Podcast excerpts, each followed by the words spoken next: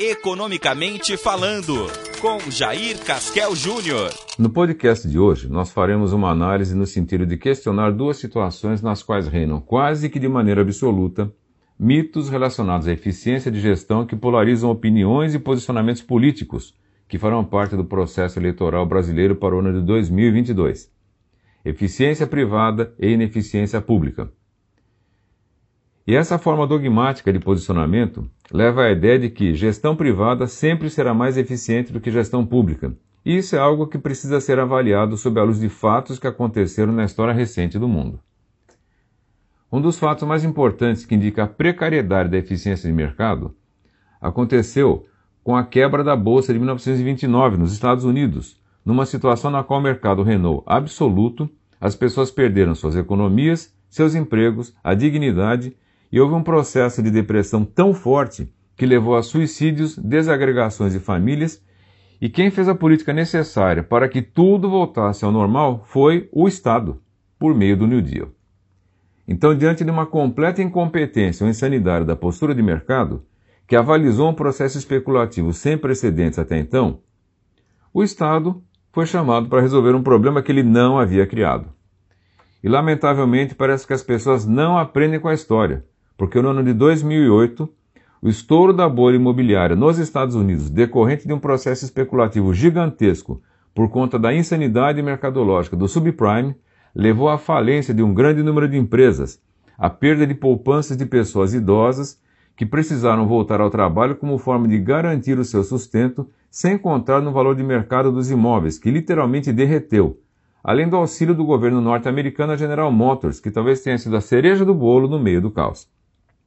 Por outro lado, a história também apresenta um exemplo importante a respeito do desenvolvimento da economia da Rússia, antigamente chamada União das Repúblicas Socialistas Soviéticas, onde não se conseguia produzir uma mercadoria competitiva em termos de preço e qualidade, mas que se tinha o desenvolvimento de tecnologia bélica e espacial quase tão avançada quanto a norte-americana.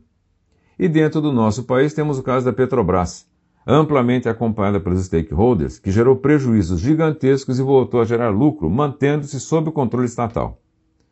Em suma, será que o mercado é tão eficiente e o Estado é tão ineficiente quanto se fala? Se a máxima da economia de mercado é agregar o máximo valor com o mínimo custo possível, a máxima do Estado é gerar o máximo bem-estar social com a maior eficiência possível. E quando ambos, empresa e Estado, são mal gerenciados, os resultados podem ser desastrosos.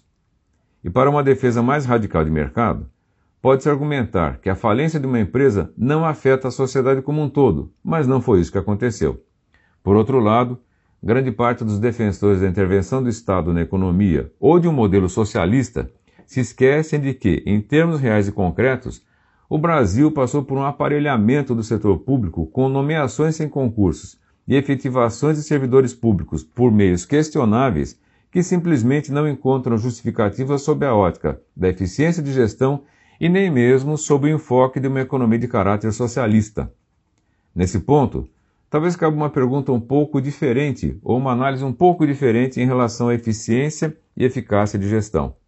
Até que ponto a redução de custos gera eficiência de mercado? Porque pela redução de custos, um profissional experiente depois de contribuir por um longo prazo para o sucesso e a geração de valor de uma empresa, pode ser demitido pela necessidade de manutenção da competitividade, não colhendo aquilo que ajudou a plantar. Por outro lado, o aparelhamento do Estado e a dificuldade de exoneração de servidores públicos e políticos incompetentes não leva à eficiência social.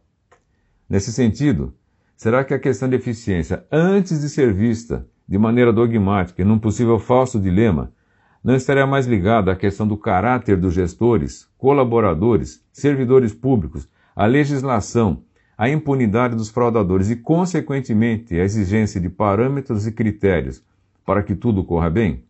Porque, afinal, redução de custos nem sempre gera bem-estar. Inchaço da máquina pública não gera progresso e quem já foi ou é credor de massa falida sabe o que é perder dinheiro por conta da incompetência e da fraude de gestão. Até a próxima. Acompanhe mais notícias em contábeis.com.br.